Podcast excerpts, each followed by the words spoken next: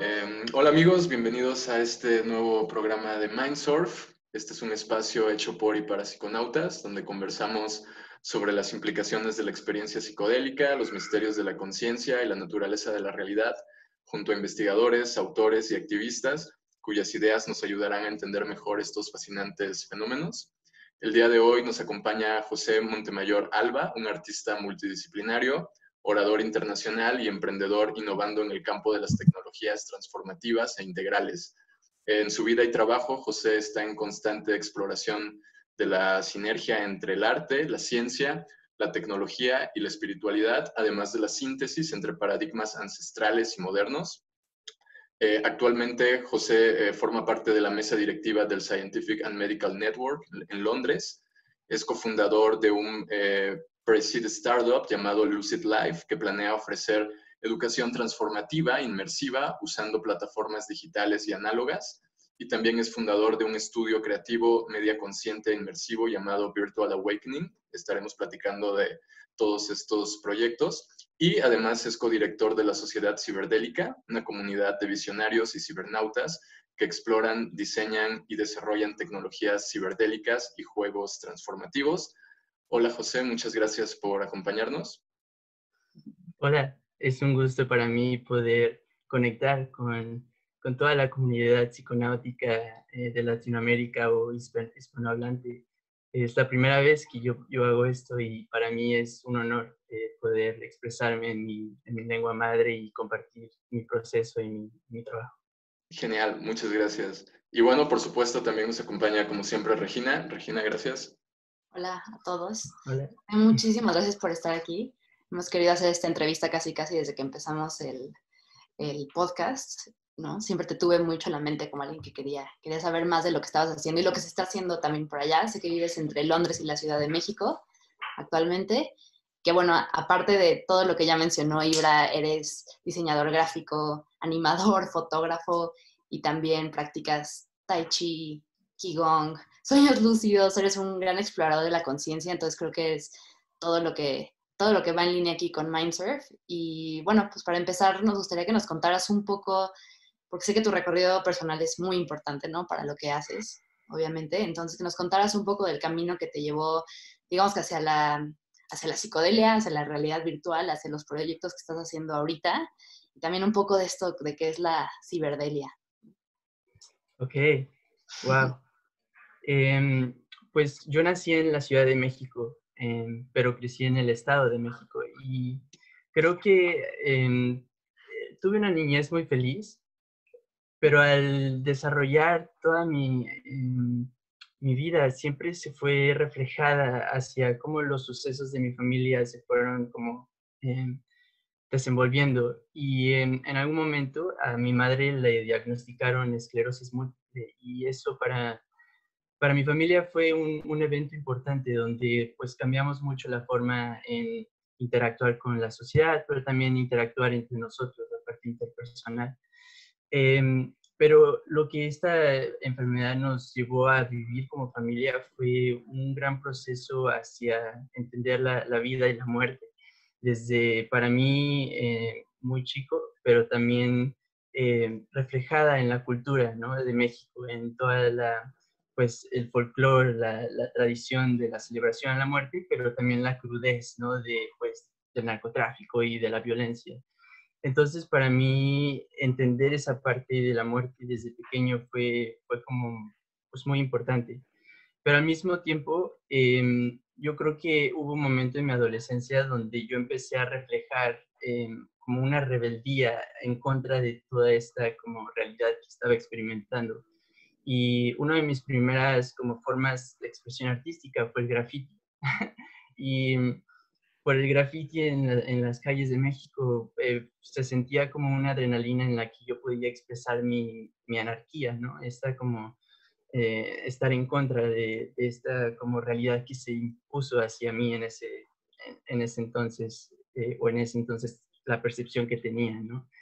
Em, pero eso me llevó, de hecho, a tocar los separos por unas 48 horas y fue como un, un gran como sí, me movió un poco la realidad porque era como hacia dónde estoy, ¿no? Esto era cuando tenía 17 años. Y mi padre creo que em, entendió, entendió que esa expresión externa era un reflejo interno y me dio la oportunidad de salir un poco de mi entorno. Y tuve la, oportunidad de, salir de México y estudié eh, dos años en Canadá. Al principio era solamente aprender inglés, em, pero después se empezó como a, desarrollar una, una, pasión y un amor por la fotografía. La fotografía se volvió como un lente en donde yo empecé a estudiar y, a, la realidad y a expandir mi percepción y mi apertura hacia varias cosas eh, de la realidad per se. Pero mm, en ese entonces yo era, ya estaba motivado mucho por la simple creación em, artística, pero al mismo tiempo la, exploración, técnica de el aprendizaje hacia la luz, la sombra, el contraste y también como entender la imagen, ¿no? Y cómo eh, entender y crear una imagen em, con, sentido y con profundidad pero al mismo tiempo, desde los 18 años, tuve que empezar a hacer freelance, ¿no? Y sacar un poco de, dinero allá en Canadá y hacer trabajos aquí y ahí. Entonces tuve que tomar fotos de todo, ¿no? Desde mascotas, productos, eh, moda, desde, ¿sabes? Bodas, este, hice de todo. Y eso también me ayudó también como a entender las relaciones humanas. Pero hubo un momento en donde realmente fue como un flashazo hacia eh, esa pasión, ese fuego interno que tenía hacia el arte em, y querer crearlo como una profesión. Y pues apliqué para una, em, universidad en Londres, justo aquí en donde estoy ahora. Y después de un proceso y también como una confrontación hacia, pues, no solamente eh, pues mejorar mi portafolio, sino también como toda esta parte de pues, entender quién soy como artista, qué soy o hacia dónde quiero ir con todo mi trabajo. Y este gran salto hacia Londres me dio la oportunidad de conocer un mundo fascinante. Justo eh, con la psicodelia yo no había eh, tenido contacto ni siquiera en México. Em, había obviamente em, oído hablar, pero no fue hasta en Inglaterra donde tuve el primer contacto con, con las sustancias psicodélicas. Pero fue justo después, eh, justo antes de terminar la maestría. Antes de terminar la maestría yo me sentía como un poco atrapado, ¿no? Como un poco atrapado con esta parte eh, personal y espiritual de, de no saber hacia dónde mi arte me estaba llevando. Siempre estuve explorando la oscuridad en una forma en donde me entrené en la parte creativa y conceptual a, como transmutar eh, oscuridad en luz en mi arte, a encontrar siempre como la belleza en esa, en esa oscuridad. Pero esa oscuridad me llevó a, a encontrar sombras muy, muy, muy fuertes en ese proceso creativo donde en, ese entonces pues no sabía realmente cómo lidiar o no tenía realmente las, las tecnologías internas para saber eh, integrarlas. Entonces hubo un como impulso eh, mm, muy, muy bonito porque no, no, lo racion, no lo racionalicé, sino fue un impulso intuitivo de irme a Japón por cuatro meses y tomé mi cámara, eh, una casa de acampar y tenía como un destino, ¿no? Que era el Kumano Kodo, que es un, sí, un ancient trail que eh, hace mucho, muchos años en el Tapaedo caminaban los monjes y realmente no era, no fue como porque seguía el budismo o algo por similar, sino era como esa exploración y reconexión con la naturaleza. Y bueno, ese, ese viaje me, me, ayudó mucho como a descubrir, a reconectar, pero lo más fascinante fue que al yo soltarme al misterio y a lo desconocido de una nueva cultura, esa cultura me recibió con formas, de forma fascinante, porque justo en, eh, en el aeropuerto, al llegar y solamente sentarme, un grupo de televisión me llegó a entrevistar y me preguntaron, ¿qué haces aquí? ¿no? ¿Qué, ¿A qué vienes a hacer eh, en Japón? Y les platiqué un poco de mis intenciones y de hecho me pidieron que, que si me podían documentar en, la, en todo el, recorrido. Y eso fue como una gran bendición porque había una persona que hablaba japonés, inglés y además, pues todo el viaje se pudo documentar y compartir con toda la, televisión en Tokio. Y, fue algo bien bonito porque por primera vez al regresar aquí a Londres eh, y cuando salió el documental, fue la primera vez que mi trabajo y mi, mi caminar y, y esta, esta, esta intención del, viaje tocó el corazón de, de una cultura eh, pues muy lejana a la mía, pero al mismo tiempo muy cercana a mi humanidad. Y bueno, esto cambió mucho, fue como una reconexión bien bonita y justo antes de terminar mi maestría me llegó mi primer acceso a, hongos, como les dicen en México, los niños santos. Y pues yo tenía información, había leído eh, varias cosas acerca de los hongos, pero mm, digamos que no estaba muy involucrado en la cultura. Y bueno, siempre tuve una práctica meditativa y pues igual física, pero creo que al, catalizar esta experiencia fue algo fundamental en mi crecimiento porque no solo fue como la visión y toda la deconstrucción del ego que en ese entonces yo había creado, pero más bien lo más fundamental fue como el, el cambio de funcionamiento en la realidad y esa proactividad de querer estar al servicio y usar mi creatividad al servicio eh, de la humanidad o de algo más grande a mí o siempre estar como conectado y alineado a esa, a esa intención. Y bueno, eso me llevó a realmente en, eh, mi proyecto de la maestría final, em, pues crear algo que realmente fue, me llevó a, una exploración muy profunda de la muerte, pero también del arte.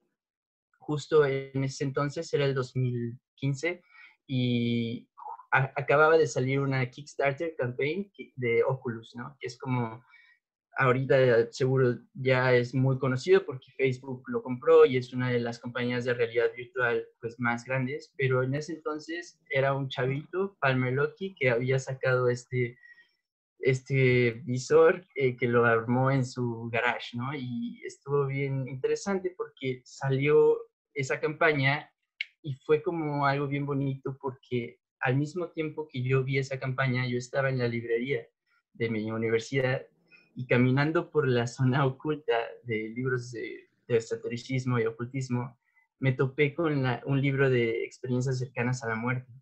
Y fue como un mega clic de, wow, imagina si puedes combinar y catalizar todas esas transformaciones que vienen desde estas experiencias cercanas a la muerte en una realidad virtual, donde ya no tienes que llegar a ese proceso traumático, ¿no? De, de pues catalizarla por ti mismo o que casi casi estés al borde de la muerte, sino que crear una conceptualización de estas experiencias para catalizar pues, pues contemplación y reflexión hacia, hacia la muerte desde el arte.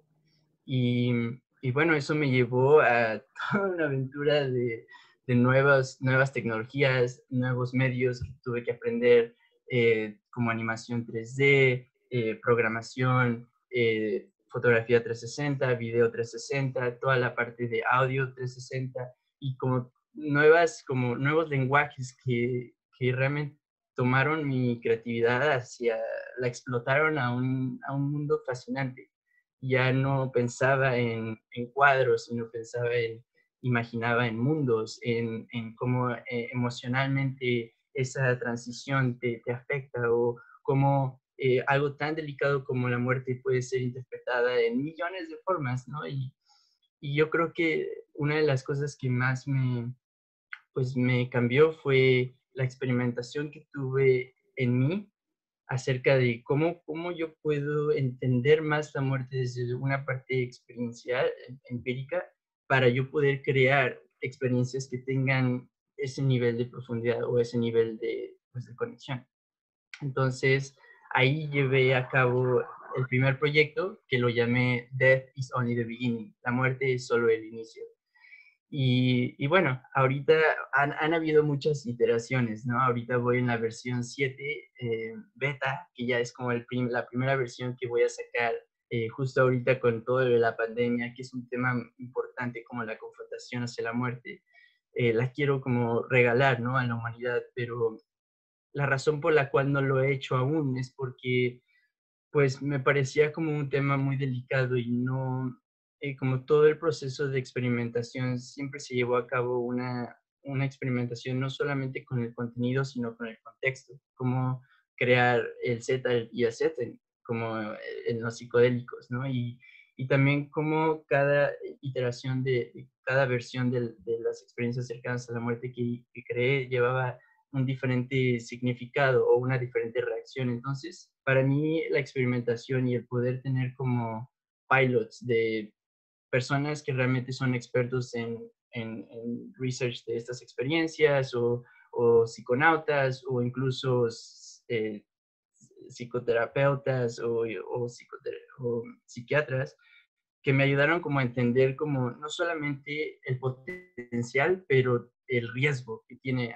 crear ciertas experiencias, ¿no? Y, por ejemplo, hubo una de las versiones que estuve explorando el suicidio y cómo empatizar hacia el suicidio, ¿no? Y, y cómo eh, entender desde qué la distorsión de la percepción de la persona que llevó a cabo eh, el suicidio, ¿no? Pero en esta experiencia un psiquiatra me realmente le, le fascinó, pero al mismo tiempo me dijo, José, tienes que tener en cuenta todos estos factores de riesgo y, y, poder este, entenderlo en una parte más profunda. ¿no? Entonces, para mí siempre fue importante no sacar mi contenido eh, para que se descarguen en, en, la web, porque me pareció que entre más tiempo le, le, daba a refinar y a profundizar, más, este, más íntegro se sentía. Y, y, también en este tipo de exploración llevé estas experiencias a diferentes, eh, sí, conferencias donde se hablaba de la conciencia psicodélica, ¿no? Por ejemplo, Beyond Psychedelics en Praga o Breaking Conventions en London o varias como, eh, más como esoterismo, pero también como ver como la conciencia más allá del cerebro, ¿no? Y este, en estas conferencias en una en particular, eh, por primera vez le di esta experiencia a una persona que estaba en la influencia de un psicodélico. Y esto fue algo fascinante para mí porque yo, primero que nada, yo no sabía, esa persona no me había dicho que estaba en la influencia. Y no creo que haya sido una muy grande, porque si no me hubiera dado cuenta.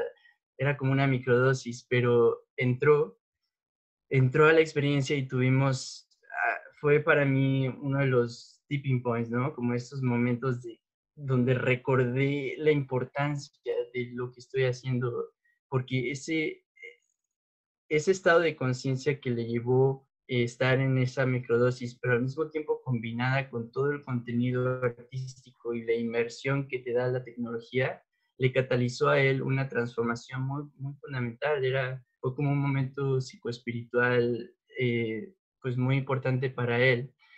Y bueno, siempre he tenido la, la gran oportunidad y, pues eh, sí, el gran regalo de tener personas muy brillantes alrededor de mí. Y en ese, en ese momento estuve colaborando con una psicomaga eh, que se llama Irán Álvarez, que justo gracias a las técnicas que ella aprendió de Jodorowsky le ayudó a esa persona a integrar esa experiencia tan profunda que tuvo.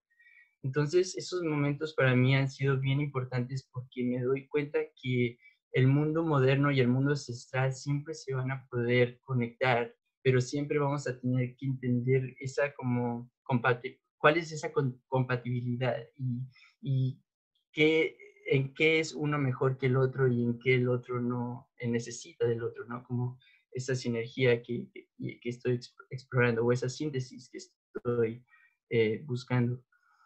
Em, y bueno, el experimento sigue y esta exploración hacia la muerte creo que em, me ha llevado también como a, crear no solamente contenido, sino contexto y, crear también como un tipo de invitación hacia usar, eh, hacia recalibrar nuestra percepción hacia la tecnología o realmente nuestra relación con la tecnología porque justo hay mucha, eh, mucha como conversación y justo ahora es importantísimo que lo estemos hablando porque no sé si te acuerdas como antes de que la pandemia pasara, hubo mucha, había como mucha discriminación a estar mucho tiempo en la, en la, computadora o hablar en Zoom no era lo mismo que estar en persona. Y se entiende, ¿no? Pero hoy la, la narrativa cultural hacia la tecnología ha cambiado un poco más. Incluso aunque sabemos que los algoritmos o las intenciones detrás de las compañías no son claras y que de alguna forma han afectado nuestra atención y, nuestra, y nuestras intenciones de, cómo operar y cómo hacer sentido, siento que de alguna forma siempre la tecnología va, a tener esta capacidad de presentarse neutral para nosotros tener una intención de usarla en cierta, en cierta forma, en cierto contexto. Pero yo, al tener estas aspiraciones de, de usar este tipo de tecnologías en cierta forma, también me tuve que confrontar con muchas de las sombras que esta industria conlleva, ¿no? Por ejemplo, eh, McKenna dijo una vez eh, que estas tecnologías van a desdoblar, ¿no? La conciencia de adentro hacia afuera. Eso lo vi en uno de los videos en línea y dije, wow, turn your mind inside out. Pero cuando empecé a investigar más de la, de la industria de la realidad virtual, me di cuenta que sí, por ende, yo como desarrollador, yo siento eso, pero al mismo tiempo yo veo eso en todo el contenido que se está eh, manifestando en, en toda la, industria de los juegos, por ejemplo. Eh, la violencia que se está viendo, la pornografía que se está creando, como toda esta, este uso eh, que también como desdobla ¿no? la sombra eh, más profunda del humano, yo creo, eh, en, en, estas dimensiones cibernéticas, donde realmente la, la, limitación es la imaginación. Y por eso yo creo en mí, lo que siento verdad es que es como la responsabilidad de tener, tener que usar este, este momento o esta oportunidad para para crear un, un cierto tipo de intención o un cierto tipo de forma o de relación con este tipo de tecnologías para, y esto lo tuve que entender muy bien, nunca lo vamos a poder detener. Estas industrias crecerán siempre y hay mucho dinero detrás, pero si podemos crear otra, otra elección, otro camino donde las personas pueden explorar la misma tecnología, esto, no, esto ayuda también como a crear otra, otra vía. Y eso me conllevó a también entrar en la dimensión de la comunidad, ¿no? De, esta parte ciberdélica que hablamos.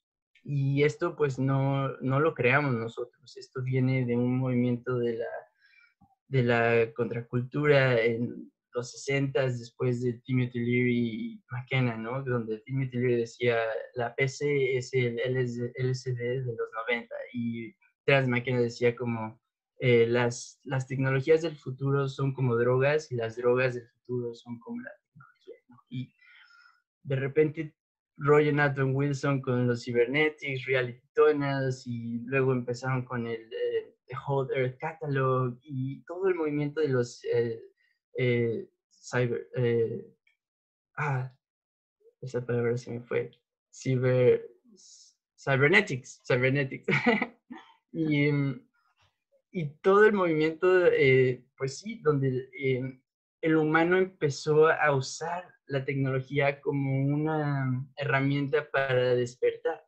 Y aunque hemos tenido en muy pocos casos muy buen resultado y, y de alguna forma una como una forma de entender esta como relación interpersonal entre lo que nuestra dimensión epistemológica interna y también como cómo se revela en nuestras invenciones, cómo se revela esta, estas capacidades internas en nuestras tecnologías, en nuestras invenciones, pero cómo estas invenciones nos dan la oportunidad de extender como estas, eh, estas capacidades, estas, mm, e, estos superpoderes, literal, ¿no? Hay veces que nos olvidamos cómo, por ejemplo, en este momento, toda la magia que hay detrás de, estas tecnologías, ¿no? estamos teniendo una, un cierto tipo de telepatía mediada por la tecnología, donde estamos viendo nuestras caras y escuchando nuestras voces, pero no estamos realmente ahí. Y aunque tú estás observando la computadora, no solo estás observando la computadora en el mundo externo, sino también estás observando a la computadora en tu mundo interno. Y estoy yo ahí en tu mundo interno. Y eso es fascinante porque esta, esta forma de ver la tecnología es muy psicodélica. La psicodelia per se nos, nos habla de cómo la mente se manifiesta, se revela, y en la tecnología se revela y nos revela las capacidades internas de la, mente. Pero con la realidad virtual, con la realidad aumentada, con la inteligencia artificial, como con todas estas partes, eh, pues que en un momento se consideraban como ciencia ficción, hoy se está haciendo realidad. Y esa realidad eh, realmente sí se originó desde la imaginación. Y esa imaginación es bien interesante porque no se tuvo que imaginar por muchas personas, sino varios visionarios que tuvieron esas visiones y la pudieron manifestar, que descargaron literalmente esa información y al manifestarla en arte, en libros, en novelas, en sea lo que sea, se pudo manifestar por la creencia colectiva de esas, de esas ideas, ¿no? Y me parece fascinante, ¿no? Porque hoy también nos presentamos en una, en una oportunidad de usar nuestra imaginación como parte de la, como, como herramienta principal en la ingeniería de una realidad y de un paradigma mejor. Y bueno, lo importante de decir aquí, y creo que estoy como tocando muchos temas, pero así me está llevando el flow. Y lo importante de decir aquí es como también al mismo tiempo que estas tecnologías nos están desdoblando este mundo interno, también están teniendo mucho e, efecto y afecto en la forma y en la capacidad de cómo estamos generando contenido internamente. Por ejemplo, hoy consumimos mucho, consumimos mucha información, pero también mucho contenido de lo que sea, ¿no? Desde el arte, videos, entretenimiento, juegos, pero ese consumo nos, nos lleva a mm, como adormecer esa capacidad de producir el contenido nosotros mismos, ¿no? Entonces, uno de los experimentos eh, he estado como conllevando en estas creaciones es no reemplazar a la imaginación con la animación de la computadora, ¿no? O del contenido per se, sino como también generar realidades virtuales donde la imaginación es, es una herramienta y, toma parte en las experiencias. Y eso es fascinante para mí explorar porque de repente es como si em, le añadieras otra capa a la realidad virtual donde tú mismo empiezas a personalizar esa realidad. Y y eso es bien bonito porque ya no estamos en una pasividad de solamente consumir, sino estamos produciendo. Y bueno, eso yo creo que lo más importante de entender es que es una elección de cómo y qué estamos consumiendo, porque al mismo tiempo esa elección se va a ver reflejada en en lo que eres, de alguna forma, ¿no? Es como una, una dieta de contenido, ¿no? ¿Qué es el contenido? Dime qué comes y te digo cómo eres, ¿no? Casi, casi. Y es lo mismo con el contenido y el arte. Pero al ver y al explorar también la sombra de estas, de estas industrias, veo que pues la violencia per se, ¿no? Es como algo, algo que se ha manifestado de, de formas muy locas. Y por ejemplo, hoy vi un video, sigo en YouTube noticias de, realidad virtual porque soy un mega geek y de repente uno de los juegos que es de matar zombies, como es pandemia, lo hacemos gratis y te damos más add-ons para que te entrenes a matar zombies. Es como, no, no, totalmente lo contrario, ¿no? Pero, pero bueno, ahí, ahí estoy en el momento y, bueno, hay más dimensiones de, estos proyectos, pero me gustaría como pasarles la, la, palabra a ustedes y ver qué es lo que, qué, es lo que sale. Sí, muchas gracias, creo que sí. me gustaría quedarme en donde, o sea, en donde te quedaste, así que para que el público conozca más acerca de tus proyectos. Una, una cosa que es como todo esto de la realidad virtual, la diferencia igual y, no sé, ¿qué específicamente haces tú? ¿Y qué proyectos estás, en qué proyectos estás trabajando? ¿Cuáles tienes en el horizonte? ¿Y qué es lo que buscas, em, qué es lo que buscas compartir o generar a través de estas vivencias virtuales? Ok. Ok. Mm. Pues hay diferentes niveles, porque está primero como artista creando y desarrollando. Estoy creando ahorita un curso inmersivo donde es principalmente una invitación hacia la práctica de la muerte, hacia entender y profundizar eh, qué significa el buen morir, qué significa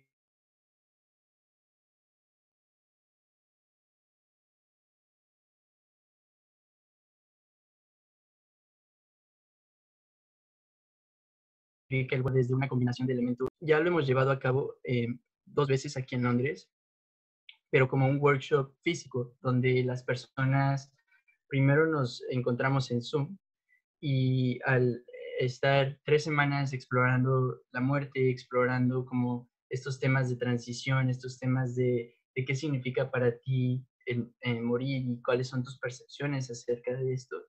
Eh, al, al, final del, del, retiro tenemos un encuentro físico, donde en el encuentro físico hacemos una exploración más profunda, lo que le llamamos un clavado de profundidad, donde toda la parte de la experiencia corporal y toda la parte de la educación participativa se conlleva en un retiro de ocho horas donde exploramos la muerte en lo que le llamamos una modalidad mixta de eh, tecnologías ancestrales y tecnologías modernas, ¿no?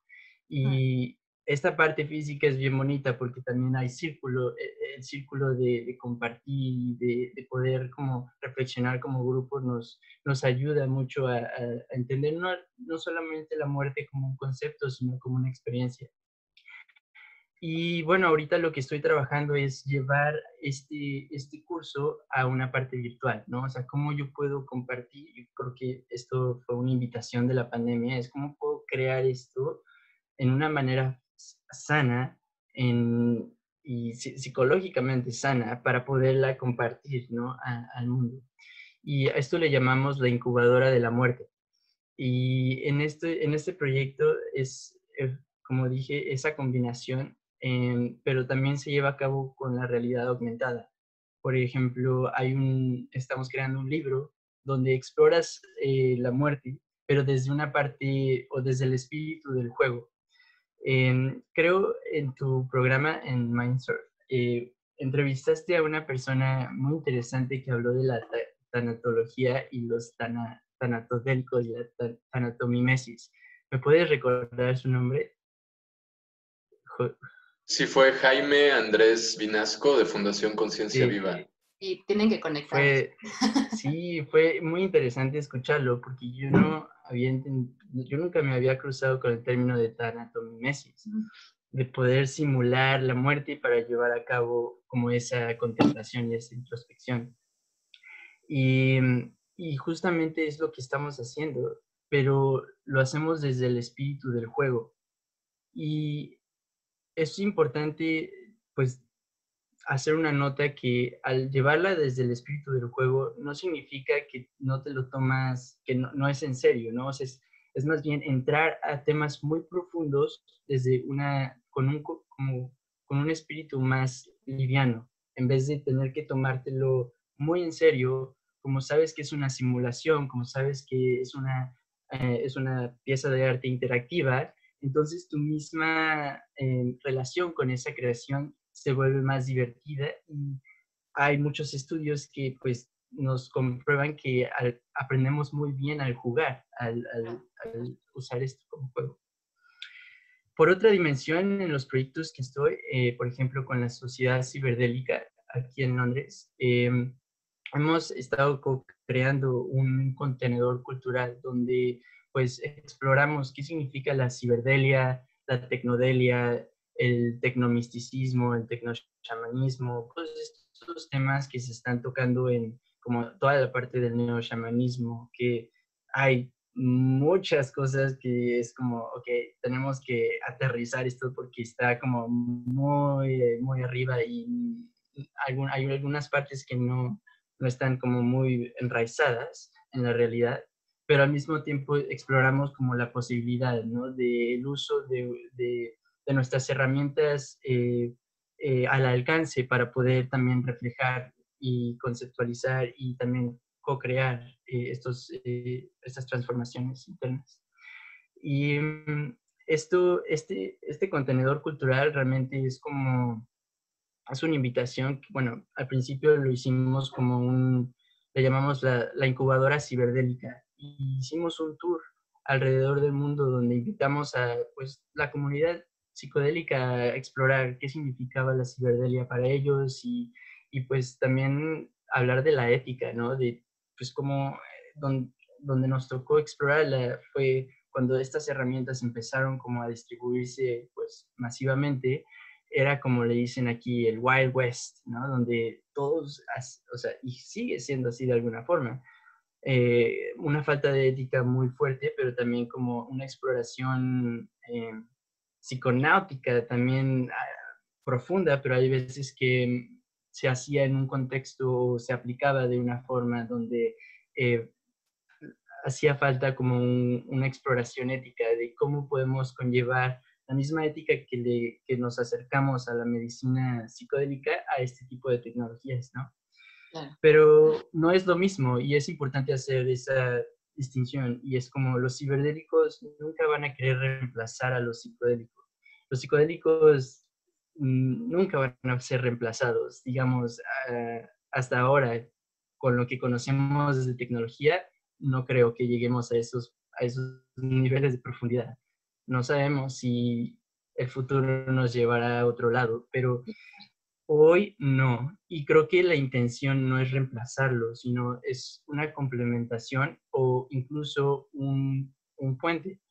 Por ejemplo, hay muchas personas hoy en día eh, que están abiertos a la psicodelia, pero hay mucho miedo o escepticismo o sienten también como, pues, que en su primer como exploración psicodélica no, no quisieran como pues entrar o e, en, cuatro horas o en seis horas en un viaje, ¿no? Entonces, incluso aunque, aunque eso es poco, relativamente poco en, en, lo que significa explorar el, mundo interior, eh, eh, yo creo que también eso es un reflejo de cómo eh, nuestra, nuestra atención ha cambiado, ¿no? Cómo queremos tener estos nuggets de sabiduría en reflejada en, lo que consumimos, pero lo que, lo que ha pasado con nuestra exploración con los ciberdélicos es que a esas personas que aún tienen miedo o escepticismo o, incluso pues mm, su primera acercación a lo psicodélico realmente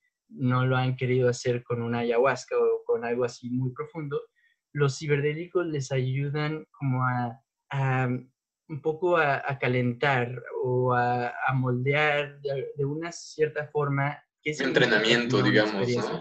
Un entrenamiento, así es, una simulación. Y obvio, es como lo dije, es imposible poder reemplazarlo porque un psicodélico se vuelve muy personal. Es, eh, es un clavado al subconsciente y esa parte nunca se va a poder replicar con nuestras, nuestras herramientas tecnológicas hoy pero la combinación de estos dos se vuelve también un concepto muy, muy fascinante porque pues ya sabes que hoy en el Internet te puedes encontrar con muchas cosas, pero hubo un momento donde eh, Carl H. Schmidt, que es una de las personas, uno de los cofundadores de la ciberdélica, de la sociedad ciberdélica, em, encontramos este blog de Reddit que se llama Rift into the Mind, ¿no? Y eran como psiconautas o cibernautas que están explorando la combinación de estos dos, de los, psicodélicos y de la realidad virtual. Y para nosotros fue muy interesante ver eso porque, de hecho, le dan un término, o sea, le llaman eh, moist media, ¿no? la media mojada. ¿no? ¿no? se escucha muy bien en español, pero es el concepto de combinar como, pues, eh, lo mojado de la biología con lo seco de, la tecnología, ¿no? Y al crear esta como interactividad de, la biología, de lo bio y de lo meca, se vuelve como esta, esta exploración. Hoy yo creo que a ese ámbito, ese ámbito está muy en, la, en, lo, en lo underground, ¿no? De, de todas estas eh, industrias, pero para mí, por ejemplo, al, al, ver el efecto que tuvo esa persona al, tener una microdosis y tener esa apertura, también me hizo pensar eh, el, el, el, peligro, ¿no? Que tiene, no sé, un, un chavo que tiene acceso a un, a un, LCD y a un juego de matar zombies, eh, de repente se olvida que está en la simulación y piensa que su vecino es un zombie, ¿no? No sé, algo, algo por ahí. Y hoy yo creo que eh, la, la, velocidad exponencial en la cual las tecnologías están evolucionando, eh, yo creo que se está volviendo incluso más rápido de lo que podemos realmente comprender, porque mm, el nivel de fotorrealismo, el nivel de computación, de, de, el nivel de inmersión, el nivel de presencia que estás pudiendo obtener en estas simulaciones se está volviendo muy, muy similar a esta pero no lo hemos logrado, no hemos podido crear este tipo de inmersión que tenemos ahora. Y no sé si realmente ese sea, tiene que ser nuestro objetivo, ¿no? Y esto nos lleva a una, a una exploración de, de, desde dónde estamos llevando a cabo la innovación. Y eso es bien importante de, de preguntarnos, ¿no? Porque hoy con lo que les estoy diciendo de todos estos avances tecnológicos y solo lo que les estoy, lo que estoy hablando es de la, de la realidad expandida o realidad virtual y aumentada, pero hablamos de la biotecnología eh, eh, o de la, la, inteligencia artificial, esos ya son también otros temas que se están avanzando muchísimo. Pero en este, en este tema de la realidad virtual y cómo estamos profundizando nuestra inmersión en este espacio virtual casi igual de real a este, eh, lo estamos llevando, esta innovación se está, se está impulsando desde el poder. A lo que me refiero es, porque podemos, lo vamos a hacer. Y eso es muy egotístico del humano y es principalmente porque estas industrias están siendo dirigidas por hombres y los hombres en estas industrias quieren hacer ver que podemos hacer la realidad virtual más, más inmersiva que puedes eh, experimentar.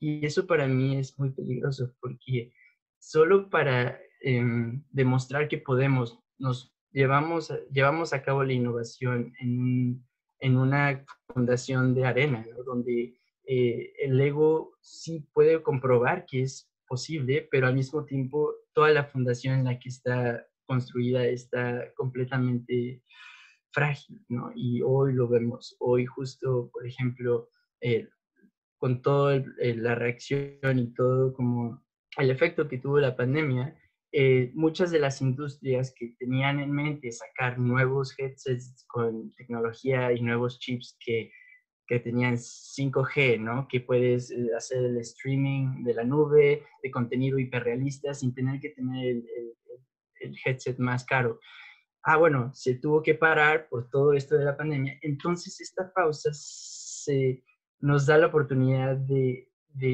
ver si esto es realmente necesario, ¿no? Si, si, innovar desde el poder nos está llevando a un lugar eh, sabio, ¿no?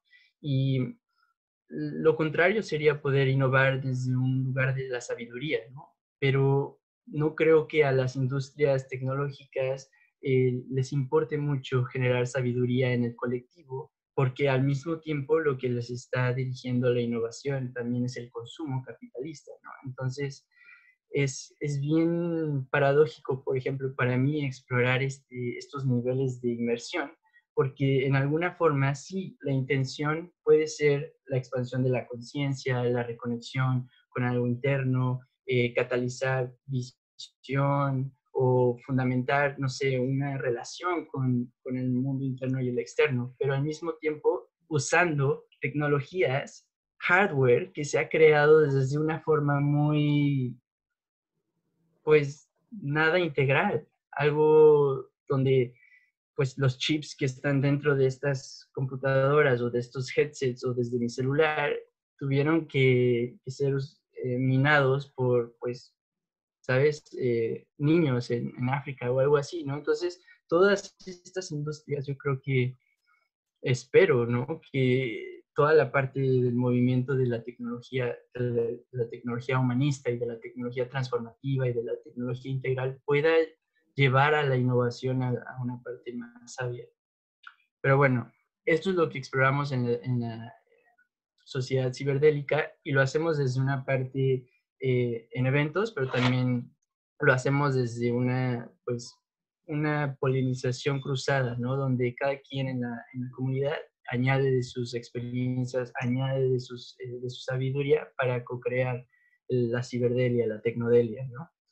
Y esto también nos ha llevado a un proyecto que aún no está como eh, expuesto, pero lo estamos como cultivando o realmente como eh, germinando, que es un proyecto que se llama la holotécnica.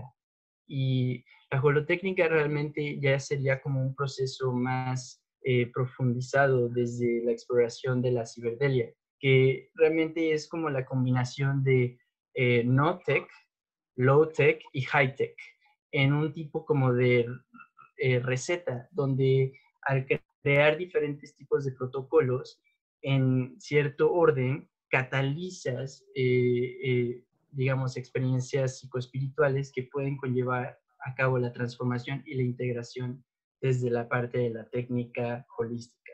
Y bueno, esto ahorita, bueno, dime, Regina. no, que, me gustaría saber un poco más, ya como términos prácticos, cómo, cómo es eso que estás diciendo. De la... ¿Cómo se llama? Ok. Holotécnica. Holotécnica, ok. O holotécnica. Em, ok. Realmente, por ejemplo, uno de los experimentos que hemos llevado es combinar, por ejemplo, eh, el breathwork con la realidad virtual, con eh, prácticas de movimiento como el baile de Five Rhythms. Eh, también lo hemos llevado a cabo como una exploración entre diferentes tipos de, de, experiencias virtuales llevadas a cabo en un protocolo de exploración interna, exploración externa hacia catalizar la experiencia virtual desde una parte, dentro de un contexto, pero después crear un contexto también para la integración y luego catalizar otra experiencia. Digamos que es, es como, eh, sería, sería, como lo que realmente tradicionalmente se, se llama como un, un, retiro, pero sería un retiro como de una espiritualidad innovativa, donde diferentes tecnologías como de neurofeedback, tecnologías de biofeedback eh, eh, son usadas para mm, realmente hacer visible lo invisible, ¿no? Poder como entender esa parte interna desde lo externo y, desde ese eh, feedback loop poder tener una introspectiva interna. Em, como dices, este, no, no se trata aquí de reemplazar otro tipo de experiencia, sino como que agregar y, combinarla junto con otras cosas. Okay. Ibra, ¿andas por ahí? Sí, em, de hecho me gustaría hacer como que un pie de página. O sea, de entrada, felicitarte, José, lo que estás haciendo es increíble, estás unificando campos y me parece que lo que estás haciendo sí está conduciendo, a diferencia de lo que la industria tecnológica pues lo enfoca a motivos comerciales, tú, tú sí estás enfocando esto en una cuestión de, de crecimiento personal, autoconocimiento, la búsqueda de la sabiduría que normalmente no se asocia tanto al, al desarrollo tecnológico. Eh, primero, lo que mencionaste hace rato de, los grados de inmersión a lo que esto nos está llevando y cómo normalmente no lo vemos en su sentido filosófico, yo aquí encuentro un gran em, referente que es la, hipótesis de la simulación, la, teoría de la simulación, eh, el hecho de darnos cuenta de que, de que es posible al tener este tipo de experiencias como las que tú estás empezando a desarrollar, eh, abre la posibilidad de entender que, este universo puede ser en realidad también una simulación donde se ha llegado a un grado de tecnología donde la inmersión eh, ya es 100% eh, verídica, tangible, no sé exactamente qué palabra utilizar. Entonces, eso por un lado, hay, una, hay un referente tecnológico que puede ser la idea de, suponer que una, una civilización con un millón de años más de antigüedad que la nuestra pudo ya haber llegado a desarrollar un grado de, inmersión eh, total. Y por otro lado, también hay referentes dentro de lo esotérico. La, propia cultura eh, gnóstica tiene, tiene la, la, idea de que este universo es una simulación creada por un demiurgo, que es básicamente un programador con cualidades de, de, ser una deidad que, que, ha programado todo el universo que conocemos. Entonces sí, levanta eh, interrogantes increíbles en el aspecto filosófico espiritual acerca de, de, la naturaleza de la realidad. Eso es, por un lado, eh, increíble. Por otro lado, ya aterrizándolo a, preguntas, eh, bueno, de, entrada muchas de las preguntas que teníamos aquí pensadas, pues ya las fuiste respondiendo sobre la marcha, como las eh, éticas que hay detrás de todo el trabajo con tecnología, sobre todo cuando hablamos de experiencias con cualidades tan profundas como las que mencionas. Pero bueno, eh, me gustaría para aterrizarlo un poco, dos, dos preguntas. Por un lado, eh, mencionaste hace rato que una de las características de estas experiencias es que tienen una, una, cualidad interactiva y no tanto que dependan de una programación previa eh, por default, digamos, sino que hay, hay un proceso de, de, interacción, podríamos hablar de una cierta personalización. Eh, ahí me gustaría que, nos pudieras explicar un poco cómo funciona este proceso, eh, cómo se genera este, este, este feedback entre la influencia que tiene la mente de la persona que está inmersa en la experiencia y lo que en teoría ya está previamente programado como lo que se tiene que, desdoblar y representar durante, durante la misma. Eso por un lado. Y por otro, eh, si tienes alguna, alguna investigación hecha o, conoces personas que tengan alguna investigación hecha en torno a los resultados de este tipo de experiencias, porque quiero pensar que cuando una persona atraviesa una, una experiencia de este tipo, por un lado está el estímulo de, de, de, lo que se ha programado y tal, pero como sabemos por todos los estudios que hay en la, en la ciencia psicodélica, pues ante estos estímulos y ante esta configuración del, setting, eh, pueden llegar a, ocurrir eh, segregaciones endógenas de sustancias, que la persona entre en un propio estado alterado de conciencia, además del estímulo que ya se le está, se le está induciendo. Entonces, preguntarte eso, si hay algún, algún estudio, alguna investigación que retrate un poco el tema de los resultados eh, ya sean de carácter terapéutico, ya sea demostrando que estas experiencias son agente de cambio en, la cosmovisión, en la personalidad, etc. Y bueno, entonces esas, esas dos, si hay investigaciones y que, si que nos puedas explicar un poco eh, cómo funciona el proceso de interacción, personalización dentro okay. de... Wow, gracias por tu pregunta. Y, y la forma en la que la expresas, es muy elocuente. Em, y me da la oportunidad también de expresar como estas, estas grandes como em, avances que, que, ha tenido como la, pues la mezcla entre el desarrollo de, experiencias virtuales eh, con el, el, tercer renacimiento psicodélico. Em, en un momento te platicaré de un estudio, pero primero que nada vamos a hablar de la inmersión cómo se puede personalizar una experiencia. Y esto se puede llevar a cabo de diferentes formas, ¿no? Desde una parte más biológica, por ejemplo, el neurofeedback y el biofeedback, que realmente es una, una, un efecto biológico que tú tienes en la experiencia virtual y que lo puedes ver reflejada, que es algo, pues yo creo, lo más similar que le puedo llamar es como un sueño lúcido, donde la forma en la que sientes o las emociones que estás experimentando o los pensamientos se pueden reflejar en el entorno virtual. Es algo fascinante porque esto también puede ser una herramienta para entrenarnos más en nuestra lucidez, pero esa es una forma muy física de generar este tipo de personalización. Otra, cuando hablamos de una personalización más profunda, es usar simbología como arquetipos, eh, como el arte visionaria, eh, usando también como un, tipo de proceso donde no, cerrar los ojos es, dentro de la realidad virtual también es necesario. como crear esta como interacción donde no estás dependiendo de la realidad virtual para generar o catalizar del estado eh, que estás buscando o que estás como eh, obteniendo de la experiencia, ¿no?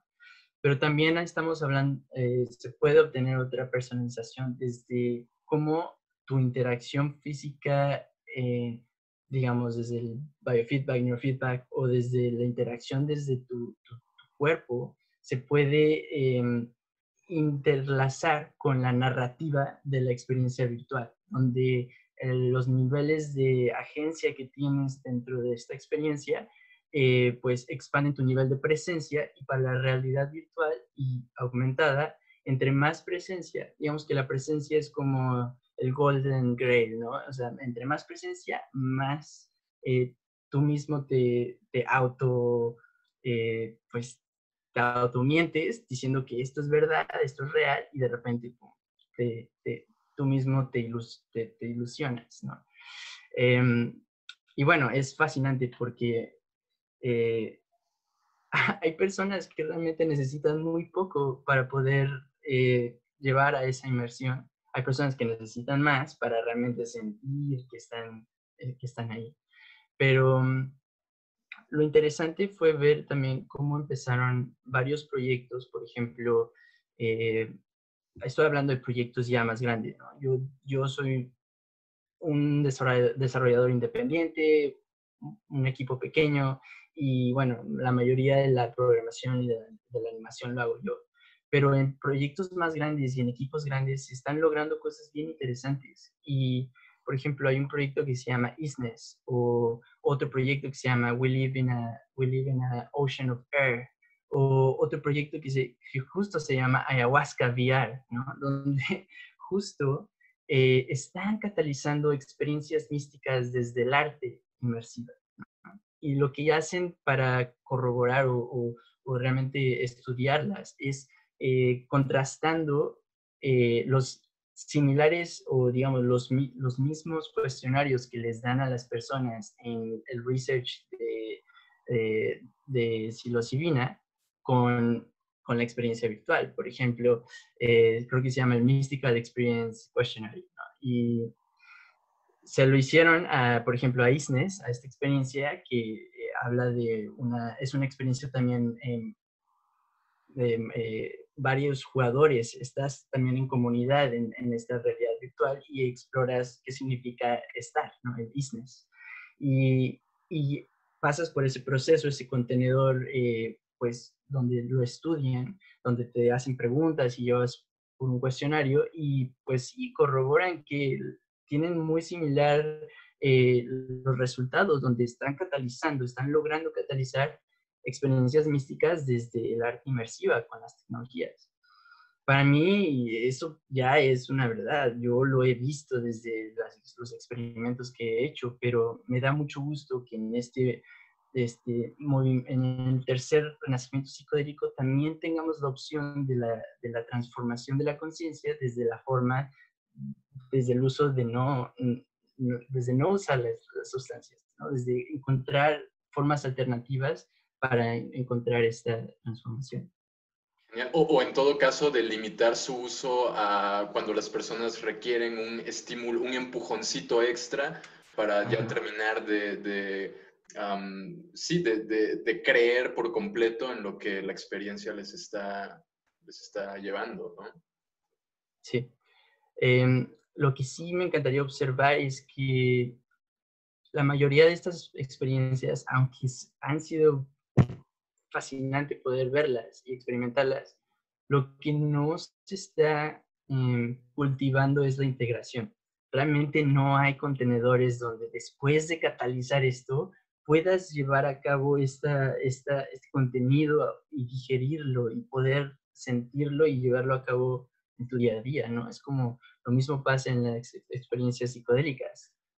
Transformación sin integración es solamente fragmentación y tenemos que, hacer lo mismo en estos espacios eh, virtuales.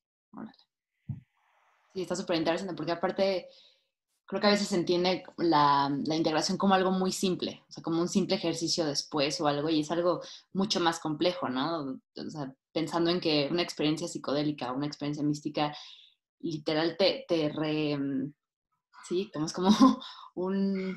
Sí, otra persona, sí, es un rewiring completamente, ¿no? Entonces, cómo regresas a tu vida que te está llevando por el mismo y te quiere volver a rewire como ya estabas, ¿no? Y por otro lado tienes todo esto que viste y no hay como muchos outlets para la integración. Entonces me hace muy interesante pensarlos a través de tecnología que puedes tener en experiencias que puedes tener en casa, ¿no? Y más en estos momentos en donde estamos en este rewiring constante por lo que está pasando en el mundo, no solamente por la, la experiencia psicodélica, y cómo vamos integrando todo esto. Lo que hablábamos un poco antes de empezar esto, que muchos no queremos que regresemos a la normalidad, entendemos que, que, lo que era normal era algo que estaba, que igual no era sano, ¿no? Y que no estaba yendo a ningún lado. Y si queremos crear un nuevo mundo, pues cómo vamos a integrar nuestros aprendizajes del momento para el futuro y cómo la tecnología posiblemente nos puede ayudar a hacerlo. Sí. Claro. Me gustaría preguntarte qué, qué, bueno, aparte de lo que nos quieras compartir, qué oportunidades, o sea, qué como obstáculos, qué roadblocks te, has encontrado ahorita, en, en, dónde estás en el proceso y, y, qué ideas nuevas han surgido, hacia dónde crees que, que va esta tecnología con lo que está pasando en el mundo. Wow, qué buena pregunta, gracias, Regina. Y de hecho me gustaría compartirles, ¿no? Hace, hace poquito, digamos, hace dos días, no, les quiero compartir dos cosas. Primero es, hace dos días eh, descargué esta experiencia de ayahuasca, ¿no? VR Experience. Y para mí es importante poder ver qué está pasando en estos, en estos ámbitos eh, cibernéticos y poder experimentarlas y sentirlas, ¿no? Pero fue interesante poder ver la forma en la que se están empaquetando estas experiencias. Es como si fuera una más, ¿no? Ah, ¿te quieres entretener? Vete a la ayahuasca VR, ¿no? Entonces, este tipo de relación mm, está realmente teniendo un efecto también en cómo nos acercamos a estas medicinas sagradas. Y, siento que eso es uno de los blogs que estamos enfrentándonos, ¿no? En cómo podemos recalibrar nuestra relación al consumo de contenido en este tipo de tecnologías, especialmente cuando estamos hablando de, de, catalizar una experiencia tan transformadora como una ayahuasca, ¿no? Y, y eso para mí es uno de los blogs. La otra es que, por ejemplo, mm, el otro día hubo una meditación en vivo del equinoccio em, con una persona que sigo en línea y dije, ¿sabes qué? Quiero hacer un experimento.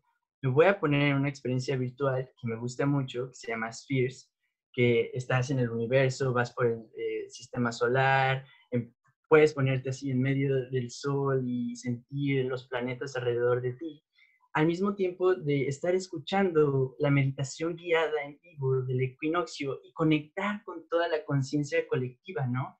O sea, tuve esta experimentación de querer, conectarlas sin tener ningún psicodélico eh, dentro de mí.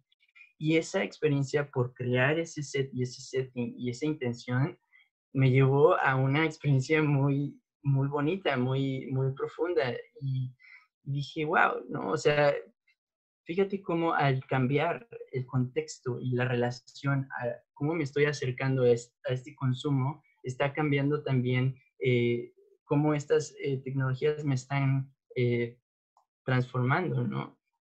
Y yo creo que para mí eso es uno de los, de los grandes retos, ¿no? Yo, estamos como viendo la forma, una persona que es una de las colaboradoras en, en, en los cursos, su nombre es Tamara Russell, y ella es experta en mindfulness, ¿no? Y para mí mindfulness, pues aquí en, en, Inglaterra es algo que eh, secularmente se ha podido como empaquetar de formas para llegar a más personas, ¿no? Es una espiritualidad más, eh, pues, científica de alguna forma, ¿no? Pero a mí me, me, parece muy interesante escuchar también esta parte, eh, pues en Europa, de cómo se puede también filtrar este, este nivel de, de profundidad y de, transformación a personas que también lo necesitan, que son personas eh, de todo tipo, ¿no? Desde la persona que, que, maneja el camión hasta el doctor que está llevando a cabo el NHS, ¿no?